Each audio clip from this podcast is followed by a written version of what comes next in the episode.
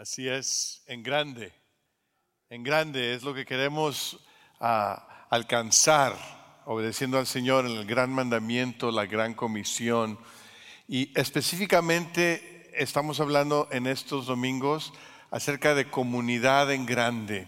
El establecernos en una comunidad auténtica es una parte importantísima del proceso de venir a ser discípulos y discipuladores. Hemos dicho anteriormente que la estrategia de nuestra iglesia, la, forma en que intencionalmente queremos contribuir al hacer discípulos, son tres esferas. La primera es queremos experimentar la presencia de Dios en adoración. Y eso es parte de lo que estamos haciendo aquí. Nos reunimos para experimentar la presencia de Dios en alabanza, en adoración. Es importantísimo, es bueno que participemos en ello. Pero también es importante que nos establezcamos en comunidad auténtica, que, estemos en un grupo donde podemos conocernos y podemos establecer esa autenticidad, ah, e, esa relación personal con otros creyentes y después como resultado envolvernos en la misión de Dios al mundo. Si lo puede ver en tres esferas, la, esfera de arriba es adoración, una, eh, la otra esfera es comunidad y la otra es misión. Y es cuando estas tres esferas eh, se, entrelazan que ahí en medio desarrollamos discípulos, ahí en medio hacemos discipuladores. Entonces, si tú quieres crecer como discípulo, es importante que estés involucrado en esas tres esferas, en la adoración, en la comunidad y en la misión de Dios. Así que eh, estamos hablando de comunidad ahora. el domingo pasado el pastor Rolando nos habló acerca de pertenecer, pertenecer a la comunidad, pertenecer a la iglesia, pertenecer al cuerpo de Cristo y cuán importante es el amarnos los unos a los otros, ¿no es cierto? La Biblia nos dice que nos amemos los unos a los otros como Cristo nos amó. Así que eh, el estándar está bastante alto, ¿no es cierto? Y ojalá que ustedes estén experimentando ese amor en comunidad. ¿Cuántos de ustedes están en un grupo de conexión, en un grupo de vida? A ver, déjenme ver sus manos. Muy bien, excelente. Ojalá que en, ese grupo de vida estén experimentando, eh, eh, en el grupo de conexión, eso. ¿Cuántos de ustedes no están en un grupo pero les gustaría estar? Déjenme ver sus manos. Ok, tomen fotos y apúntelos. Ok. Ah, bien, ah, vamos a ver nuestro texto de hoy, Hebreos capítulo 10, versículo 24 y 25. Hebreos 10, 24 y 25. La palabra de Dios dice, y considerémonos unos a otros para estimularnos al amor y a las buenas obras, no dejando de congregarnos como algunos tienen por costumbre, sino exhortándonos y tanto más cuando veis que aquel día se acerca. El escritor de Hebreos le escribe a los creyentes del primer siglo y les dice, es importante, es importante que sepan que nos debemos congregar, que es vital para la vida del discípulo, el congregarnos, el reunirnos como creyentes en Cristo. Y les da la razón y el propósito para hacerlo. El, escritor de Hebreos ha estado hablando de, de lo supremo del Señor Jesucristo. Dice que el Señor Jesucristo es mejor que los ángeles, que es mejor que los profetas, que es mejor que un sumo sacerdote, que es el, sumo sacerdote de sumos sacerdotes, que, que, es el mejor sacrificio que se puede ofrecer. Dice, en Cristo tenemos todo lo que necesitamos, todo lo que los sacrificios simbolizaban, todo lo que el templo y los ritos del templo apuntaban a Cristo y ahora Cristo ya vino, ahora Cristo ya murió en la cruz y ya resucitó y en Él tenemos salvación, en Él tenemos redención, en Él tenemos esperanza, en Él tenemos poder. Son buenas nuevas. Si tú no conoces a Cristo el día de hoy, te invito a que consideres recibir ese regalo de perdón, de vida eterna, de transformación para tu vida. Y si ya lo conoces, ahora el escritor de Hebreos dice, bien, ya sabemos que todo lo que tenía que hacerse para nuestra redención ya se hizo, consumado es. Ahora, ¿qué sigue? ¿Qué, qué nos sigue después? Pues nos sigue tener la confianza en Cristo y tomarnos bien de nuestra esperanza, agarrarnos bien de nuestra esperanza y seguir hacia adelante. Y tomados de esa confianza que tenemos en Cristo, es importante entonces que nos reunamos, que nos congreguemos, que nos ah, animemos unos a los otros para estar firmes en la fe, para que el Señor haga su obra en nosotros. Entonces, quiero ofrecerles el día de hoy tres cosas que vemos en el texto que nos ayudan a participar en una comunidad hacedora de discípulos. La primera cosa que vemos aquí es que nos congregamos para el crecimiento, congregándonos para el crecimiento. ¿Por qué nos reunimos como iglesia? ¿Por qué nos reunimos en grupos de conexión? ¿Por qué grupos de vida? ¿Cuál es la importancia? En primer lugar, porque la Biblia nos dice, la Biblia nos dice que no dejemos de congregarnos, que hay un peligro que existe para los creyentes en dejar de reunirnos. Algunos creyentes del primer siglo quizás habían perdido la costumbre de reunirse. Habían comenzado bien. ¿Se acuerda? Si usted se regresa al libro de los Hechos, en el capítulo 2, se da cuenta que empezaron con ganas, empezaron comprometidos, empezaron animados. Dice la Biblia que se reunían por miles en el templo judío todos los días para alabar al Señor. Habían, habían visto al Cristo resucitado y habían experimentado el Espíritu Santo derramado sobre la iglesia el día de Pentecostés. Así que cada día en el templo se reunían, estaban contentos, estaban animados, Estaban alabando al Señor, levantando manos, orando, regocijándose. Y después de que miles de creyentes se reunían en el templo judío, se iban a sus casas en grupos pequeños y partían el pan y tenían comunión unos con los otros, orando juntos, compartiendo sus bienestares, sus bienes materiales y creciendo como creyentes. Pero en algún punto de su trayectoria, muchos de estos dejaron de reunirse dejaron la costumbre de congregarse y habían hecho un hábito de no reunirse. Y el escritor de Hebreos les exhorta, les dice, no hagan eso. ¿Por qué? ¿Por qué lo habían hecho? Seguramente algunos se habían desanimado, ¿verdad? Hay unos, son muchos los que comienzan y prometen y firman y se apuntan, pero no siempre son los mismos los que terminan, ¿verdad? Quizás algunos se habían desanimado en el transcurso del tiempo, otros quizás tenían temor por la persecución, porque los creyentes empezaron después a experimentar persecución.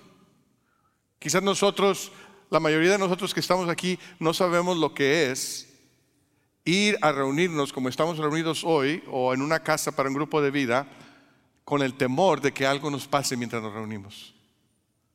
Recibimos noticias este, esta semana pasada de que Nueva Zelanda entró una persona eh, a una mezquita y asesinó a las personas que estaban adorando ahí. Ahora, yo no soy musulmán, pero sí sé que es un crimen, que es obra del diablo, el entrar en un lugar donde la gente está adorando conforme a su creencia y matar gente, sea iglesia, sea sinagoga, sea mezquita, sea templo budista, el entrar en un lugar donde las personas están buscando a Dios a su manera y asesinarlos es obra del enemigo, porque el Señor los ama, porque Cristo murió por ellos, aun si todavía no conocen la verdad. Son personas por las cuales Cristo murió. Qué horrible es. Qué terrible es vivir en lugares donde las personas tienen que estar atemorizados. Y los creyentes del primer siglo quizás tenían miedo reunirse porque pudieran haber sido arrestados o llevados al Coliseo romano y dejaron de reunirse. ¿Cuál es nuestra excusa por no reunirnos a veces? ¿Cuál es nuestra excusa por, por faltar de participar en la comunidad de creyentes, ser parte de, de una comunidad como un grupo de conexión, un grupo de vida? ¿Cuál es nuestra excusa? Muchos están esperando, ah, habían comenzado bien, se apuntaron, empezaron y dejaron de ir y están esperando que alguien les llame. ¿No? ¿No conoce hermanitos así? Pues yo dejé de ir al grupo y nadie me ha llamado. Y no voy hasta que me llamen. Bueno, es bueno llamarse, deberíamos llamarnos si, si, si nos amamos unos a los otros. Pero déjeme decirle, el mensaje, la llamada ya entró. Aquí está en la Biblia. Dice, no dejando de congregarnos. te mandó un texto Dios. ¿Por qué, por qué es que muchas personas dejan de reunirse? Muchos no entienden el propósito de la reunión, de, la asamblea, tanto como iglesia o como grupo. Algunos, algunos creen que el reunirse es para beneficio de Dios. Algunos dicen, sí, no, es que eh, Dios hizo, Dios me contestó una oración y el domingo voy a la iglesia. Como que van a pagar una manda o algo, ¿no? O, o eh, eh, es que quiero que Dios me dé un trabajo, así que voy a empezar a ir a la iglesia.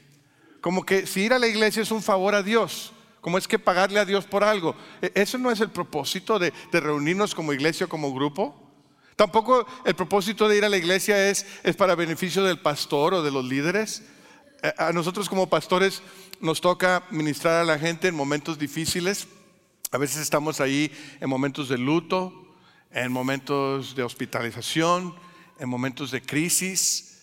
Y, la gente frecuentemente es muy agradecida. A mí me ha tocado muchas veces, dice, pastor, gracias por orar por nosotros, gracias por estar aquí. Y me dicen, el domingo ahí voy a estar en la iglesia. Y, yo lo agradezco, pero es como, como decirme, le voy a pagar por ir a la iglesia, ¿verdad? Y es que no, no es, qué bueno que venga a la iglesia. Es más, eh, ha, ha, habido gente que entra pidiendo dinero, que necesita gasolina, que necesita dinero, y me dicen, si me, si me da 20 dólares, el domingo vengo a la iglesia. Si yo no estoy vendiendo asientos. No se trata de beneficiarme a mí, no se trata de beneficiar a Dios. El reunirnos es para beneficio mutuo, es para el crecimiento de los creyentes, es para estimularnos unos a los otros. Nosotros somos los que recibimos bendición. Es fácil a veces ser egoístas en nuestro crecimiento cristiano, pero esa es una contradicción. No puedes crecer como cristiano si eres egoísta. Nos, reunimos para el crecimiento porque nos necesitamos unos a los otros. Yo no lo necesito y tú lo necesitas. Yo te necesito a ti y tú me necesitas a mí. Así es como Dios lo diseñó. Hay unos ancianos que me han dicho, hermano, yo ya no voy a la escuela dominical porque ya no me pueden enseñar nada nuevo a mí. Ah, ok. Wow. Wow, ese ya no fue doctor, ese fue super doctor de doctores. Y yo lo que les digo es, bueno, si sabes tanto, deberías ir para que les enseñes a los demás. O a lo mejor no sabes tanto, no sé. Otros me dicen, eh, pastor, yo no quiero problemas, por eso entro por atrás, me siento atrás, a la, a la última canción me salgo, no me meto con nadie, no quiero que nadie se meta conmigo. Pues así no vas a crecer como discípulo. Porque el diseño del Señor es que no dejemos de congregarnos, de, estimularnos unos a los otros. El Señor usa a otros para ayudarnos a crecer. Es más, eh, recientemente yo he pensado que algunas personas son como el papel lija de Dios. ¿Sí conoces? ¿Tienen personas en su vida así que son como papel lija? Lo están haciendo bien suave. Le, están, le están ahí sacando brillito. Dios usa a la gente. A veces a los, a los que son eh, bien nobles y a los que no son tan nobles los usa para ayudarnos a crecer. Es, parte del plan de Dios. Dios usa a los demás para ayudarnos a crecer. Quiero que vean uh, este testimonio de Frankie y de Claudia acerca de cómo el Señor está usando sus grupos para ayudarlos a crecer. Hola, mi nombre es Francisco San Martín. Uh, y yo acepté al Señor cuando tenía 10 años y un año después me bauticé. Y he estado en Calvary uh, aquí por 6 meses. Hola, mi nombre es Clea del Cantar. Um, fui salvada hace 3 años en un weekend. Um, he sido miembro de esta iglesia desde hace 2 años, pero he venido 6. Tenemos un grupo de, de, vida que mi esposa y yo um, nos reunimos con jóvenes universitarios para alabar al Señor, para adorar y para comer juntos y, hacer la vida juntos. También tenemos un grupo más pequeño de como 5 o 6 chavos. Uh, en inglés le, decimos huddle. Um, y, eso es más de animarnos, de aprender más discipulado con Dios y también de poder uh, ir a ser más discípulos. Todos los miércoles hay un grupo que se llama Remedy aquí en Calvary, que yo atiendo y todos los adolescentes usualmente atienden, que es de 6 y media a 8. Um, en este grupo usualmente Marcus o alguno de los líderes o un invitado habla y tenemos nuestros C-Groups, que es con una líder especial, grupos mujeres siempre separados, donde hablamos de lo que dijo Marcus. En nuestro grupo de vida, ah, lo primero que hacemos es, como buenos mexicanos, comemos ah, y luego ah, nos reunimos todos juntos, abrimos la palabra, oramos por, por nosotros y también nos animamos en, en todas las áreas que, que necesitamos hacer con, amigos y, hermanos en Cristo. este grupo para mí es muy importante porque es como ya rutina para mí de semana. Tengo que, no tengo que ir, pero me gusta mucho ir porque me, me gusta, me, me llena porque escucho la palabra de Dios y siento que cada vez que voy me habla. Y eso es muy importante para mí porque me, me da paz. El grupo de vida que nos reunimos es muy importante porque como estamos en una iglesia más grande, ah, es muy difícil conectarnos con todos los, miembros en los domingos.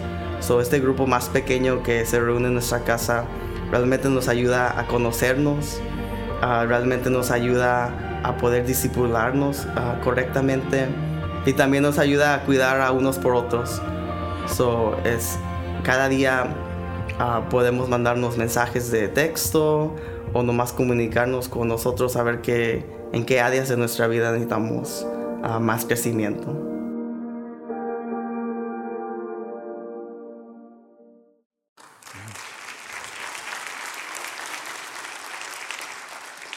Nos congregamos para crecer, nos, nos, congregamos para estar en una comunidad auténtica y eso es lo que queremos que cada uno de ustedes pueda experimentar. Si no lo estás haciendo, recuerda que la Biblia dice que no dejemos de congregarnos, como algunos tienen por costumbre. Número dos, vemos aquí que lo hacemos desafiándonos para el desarrollo. Nos dice aquí la Biblia en el versículo 24 que ya leímos, dice, y considerémonos unos a otros para estimularnos al amor y a las buenas obras. Estimularnos al amor y a las buenas obras. El, el, el animarnos de una forma activa e intencional para desafiarnos unos a los otros. El reunirnos no debe ser solamente una experiencia de hacernos sentir bonito. Sí es cierto que podemos comenzar con las conchas, pero no hay que ser concha, ¿verdad? Eh, podemos comenzar con el pan dulce, con los tacos y, tener un lugar eh, que es agradable, pero en medio de la dinámica hay que llegar a un momento en el cual somos desafiados a crecer, desafiados a llegar a ser lo que el Señor nos ha llamado a hacer. La mejor, el mejor grupo, la mejor situación, la mejor dinámica de grupo es aquella donde, donde nos sentimos a gusto y también donde somos desafiados, donde hay gracia y donde hay verdad, donde hay invitación y hay desafío.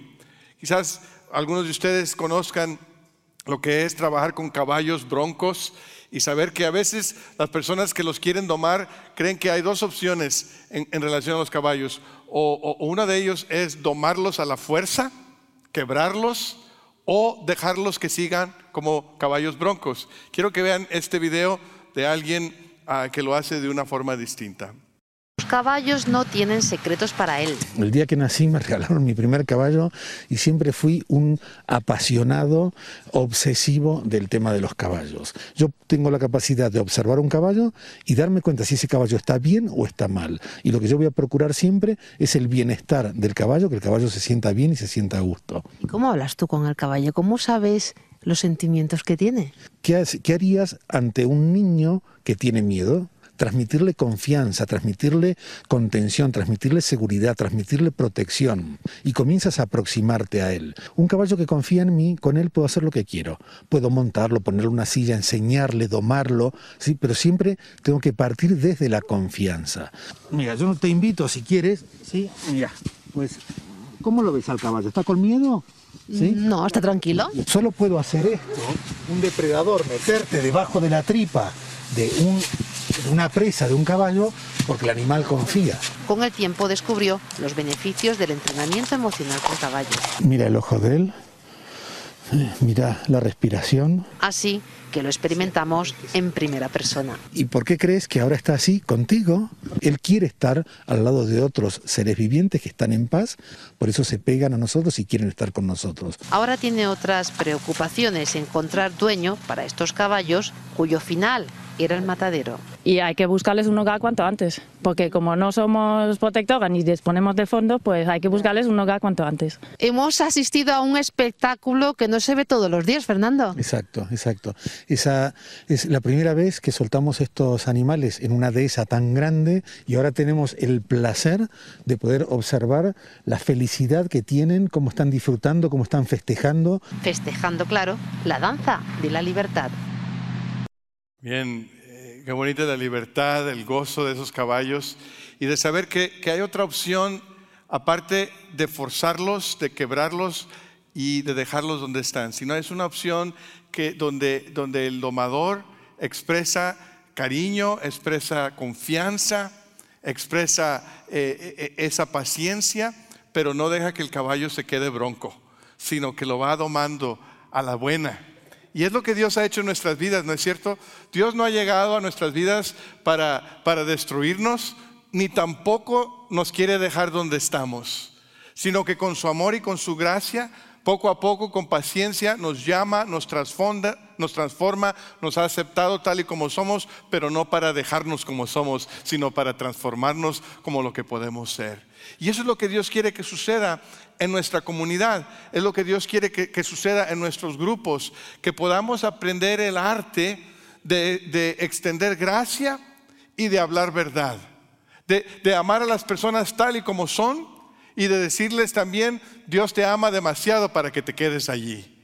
Hay, que avanzar, hay que transformar, hay que dejar que el Señor obre en ti. Dios quiere que nosotros nos estimulemos unos a los otros al amor y a las buenas obras. ¿Y cómo es que podemos saber si en nuestro grupo, si en nuestra clase, si, si en nuestro grupo de vida, nuestro grupo de conexión, hay una dinámica que pueda uh, ser útil para, para, este tipo de crecimiento? Hay una, hay una herramienta que usamos aquí en Calvary que le llamamos eh, invitación y desafío. Y aquí eh, sale una gráfica en la pantalla que quiero explicarles así muy rápidamente por cuestión del tiempo. Ustedes pueden ver una línea vertical que habla de invitación. Cuando decimos invitación, estamos hablando de esa actitud de aceptación, de esa actitud de gracia que recibe a las personas, la misma actitud que Dios ofrece a Saqueo, que ofrece a, a, a, los publicanos, que ofrece a los pecadores, que los acepta tal y como son. Esa es la invitación. Y luego hay una línea horizontal que llamamos desafío. Y el desafío es esa dinámica donde le decimos a las personas, Dios te ama, pero quiere cambiarte. Hay cosas en tu vida que necesitan cambiar y quiero desafiarte en esa área de tu vida. Quiero desafiarte en esa área de tu vida. Así que es en la interacción entre la invitación y el desafío que podemos tener una dinámica en nuestro grupo. Todos los grupos que están representados aquí están ahí en uno de esos cuatro cuadros. Quizás estén en el cuadro de la parte de arriba a la izquierda, donde hay alta invitación, pero bajo desafío. En otras palabras, es un grupo donde todos se quieren, donde todos están a gustos, hay muchos abrazos, hay, comida, hay, hay, un buen sentir, pero no hay mucho desafío. Ahí esa cultura es una cultura consumidora. Es una cultura cómoda. Quizás algunos de ustedes estén en un grupo así. Es bonito, pero no hay mucho crecimiento. No hay mucho desarrollo.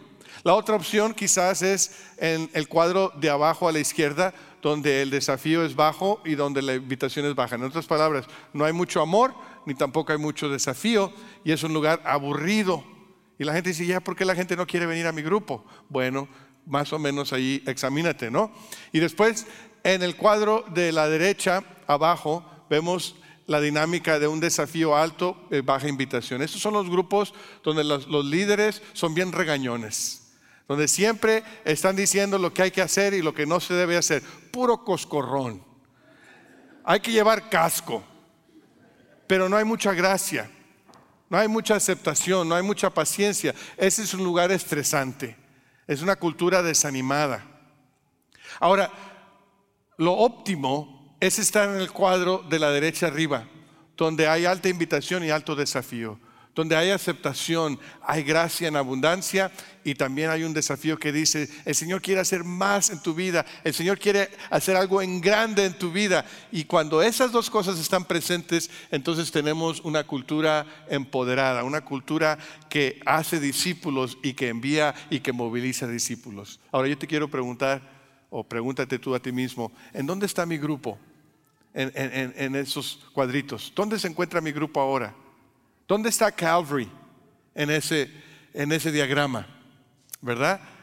Y la pregunta más importante, ¿dónde me gustaría estar? ¿A dónde me gustaría que llegue mi grupo para que podamos ser usados por el Señor en el proceso de discipulado? Si queremos ser discípulos como Cristo, necesitamos aprender cómo es Cristo. ¿Se acuerdan ustedes de Juan 1.14, donde la Biblia nos dice que cuando el Dios del universo se hizo ser humano, dice, y aquel verbo fue hecho carne y habitó entre nosotros y vimos su gloria, gloria como del unigénito del Padre, lleno de qué? De gracia y de verdad. Cuando Dios se hizo hombre, nos reveló que Dios es toda gracia y toda verdad. No es nada más uno, no es nada más gracia y no es nada más verdad, sino que es gracia y verdad. Y es importante que nosotros vivamos eso en nuestro discipulado, en nuestros grupos, que vengamos a ser discípulos como Cristo en una comunidad de discípulos que opera esto de gracia y verdad. Quiere decir que amamos a las personas, aceptamos a las personas, les decimos que el Señor les ama y también les desafiamos. Les decimos, ¿sabes qué? Hay algo mal en tu vida y el Señor quiere obrar en esa área. Y considerémonos unos a otros para estimularnos al amor y a las buenas obras. Fíjense que aquí hay algo interno y algo externo. El amor es algo interno y las buenas obras es algo externo. Estamos hablando de que eh, el, desarrollarnos como discípulo tiene que ver con el carácter y tiene que ver con la competencia. Tiene que ver con lo que somos por dentro y el fruto que sale de ese amor. La definición de un discípulo que hemos utilizado aquí es que un discípulo es alguien que está aprendiendo a ser como Cristo y a hacer lo que Cristo haría. Es el ser y el hacer, es lo interno y lo externo, es el carácter y la competencia, es la fidelidad y el ser fructíferos. Pertenecemos a la comunidad de discípulos para desafiarnos, para estimularnos al amor y a las buenas obras. Y en tercer lugar, exhortándonos para el éxito. Hay muchas personas que les gusta desanimar. ¿Cuántos conocen personas que, nada más desaniman? Dice, parece que tienen el, don de desinflar. Pero aquí la palabra exhortar quiere decir animar, que e, es algo positivo. El exhortar es el animar a una persona desde la perspectiva de aquel día. Fíjese el versículo 25 una vez más. Dice, no dejando de congregarnos como algunos tienen por costumbre, sino exhortándonos, en otras palabras, animándonos, y tanto más cuando veis que aquel día se acerca. El animarnos unos a los otros es con la perspectiva en el día que se acerca. ¿Cuál día? ¿El día de San Patricio? No, ese ya llegó hoy. ¿Quién sabe quién será San Patricio? ¿Cuál día? El día del Señor. El día que Cristo regrese. El día que llegue a la culminación todo el plan redentor de Dios. El día cuando no solamente nosotros que por fe hemos creído nos demos cuenta que Cristo es Rey y Señor de señores, pero toda la tierra se dará cuenta que Él es el victorioso, que Él triunfó, que Él venció al pecado en la cruz, que Él venció a la muerte en la tumba. Él va a regresar, Él viene. Y nosotros nos animamos unos a los otros con nuestra mirada puesta en aquel día. No en las circunstancias, no en lo que los hermanitos están haciendo que no me caen bien, sino en el hecho de que Cristo viene y que ya sabemos quién gana Ya sabemos de quién es la victoria. Nos animamos unos a los otros con nuestra mirada puesta en aquel día. El, señor Steve Smith eh, es uno de los autores a quien nosotros hemos eh, seguido en este proceso de plantación de grupos e iglesias. Y ah, hace algunos meses, así como compartí el hermano Benjamín, del, autor de la canción, hace algunos meses a Steve Smith lo ah, diagnosticaron con cáncer y, estuvimos recibiendo noticias ah, de, su, estado. Y esta semana recibimos un email de su esposa y dice, amados hermanos y hermanas, gracias por la demostración de su amor, apoyo y oraciones. En las horas tempranas de esta mañana, hablando del miércoles, mientras David y yo dormíamos junto a Steve, él pasó quietamente, con paz, desde esta tienda terrenal, natural, que perece, corruptible, a su hogar eterno. Y ahora está con Jesús, el primogénito, el autor y consumador de nuestra fe. Y ahora Steve se está regocijando y dice, ganó Dios, no el cáncer. Ganó Dios, no el cáncer. Steve vivió con la expectativa de que Cristo regresaría. Vivió con la anticipación de que quizás en su propia generación la gran comisión sería cumplida. Ese era el deseo de su corazón. Y no lo logró ver con sus propios ojos, pero sí invirtió toda su vida en animar unos a los otros, especialmente viendo que el día se acerca. Y es lo que nos toca a nosotros hacerlo. Esa es la herencia que recibimos de los héroes de la fe que han venido antes de nosotros. Pusieron su fe en Cristo y a veces no llegaron a ver lo que esperaban pero siguieron con, fidelidad, sabiendo que el que prometió es fiel para cumplir. Y es lo que nos toca a nosotros hacer. Estamos agradecidos en este mes, estamos orando por la República de Georgia. Algunos de ustedes han estado ahí con nuestro hermano David y Kristen, uh, Christy Chan. Eh, es un lugar muy interesante en medio de Asia y Europa. Un lugar donde hay una iglesia ortodoxa cristiana, donde hay georgianos, hay azerbaiyanos y hay armenios, pero está ahí junto a la frontera de Turquía, cerca del Islam y cerca de un gran número de culturas y países. Y una de las cosas que, que sabemos acerca de la obra que el Señor está haciendo por medio de nuestro hermano David y Christy Chan es que están formando comunidades donde las personas llegan a experimentar una relación verdadera con Cristo. Han pertenecido a una iglesia del Estado que tiene ritos, que, que tiene símbolos, pero que no tiene profundidad, que no tiene una relación con Cristo. Y cuando la gente viene a conocer a Jesús en estos grupos y viene a experimentar lo que es amarse unos a los otros, ah, comparten con otros el gozo de poder animarse porque el Señor Jesucristo es un, es un Señor vivo que cambia y que transforma. Y estamos orando por lo que el Señor está haciendo ahí, para que este avivamiento y esta plantación de grupos pueda multiplicarse y la gente pueda llegar a saber, la gente pueda llegar a saber que Cristo es Señor, que es más que una iglesia estatal, que es más que un rito, que es más que una religión, sino que se trata de aquel que ya venció. Y ellos tienen la mirada puesta en la meta, tienen la mirada puesta en aquel día y así se animan unos a los otros. Así nos enfocamos en lo que verdaderamente tiene que ver con el Señor. Tú y yo tenemos un llamado. El Señor nos ha llamado a ser agentes de redención en el mundo. A veces se nos olvida quiénes somos. A veces nos confundimos de quién es nuestro enemigo. Pero hoy la Biblia nos dice, estamos en el mismo equipo. Acuérdate quién eres y acuérdate de quién eres, a quién perteneces. Y animémonos unos a los otros Dejemos de tener la vista cabizbaja y veamos hacia arriba. El Señor viene pronto. Pongamos nuestros ojos en Cristo, el autor y consumador de nuestra fe. Y cuando Él venga, seremos tal y como Él es. Seremos transformados. Y mientras tanto, Él quiere que mientras le esperemos, no dejemos de congregarnos. No dejemos de estimularnos al amor y a las buenas obras. No dejemos de animarnos con nuestra vista puesta en el que viene pronto. ¿Lo haremos?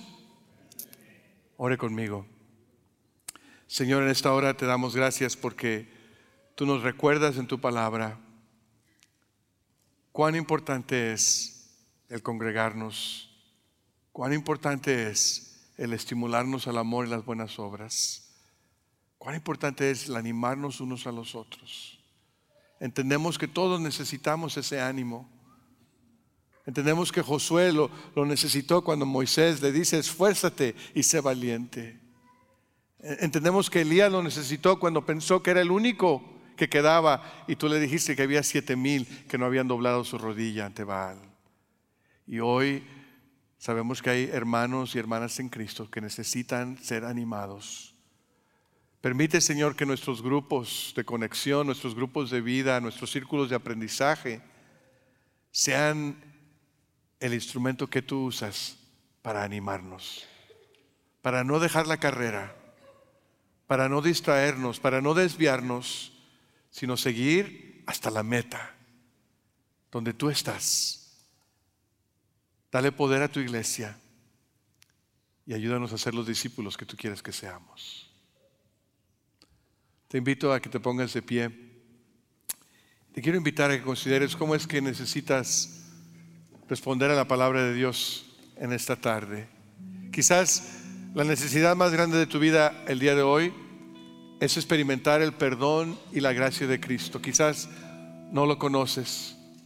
Quizás nunca has venido a los pies de Cristo y hoy el Espíritu Santo te ha dado convicción de que debes recibir su regalo de vida eterna, creer que murió en la cruz por tus pecados y resucitó de entre los muertos.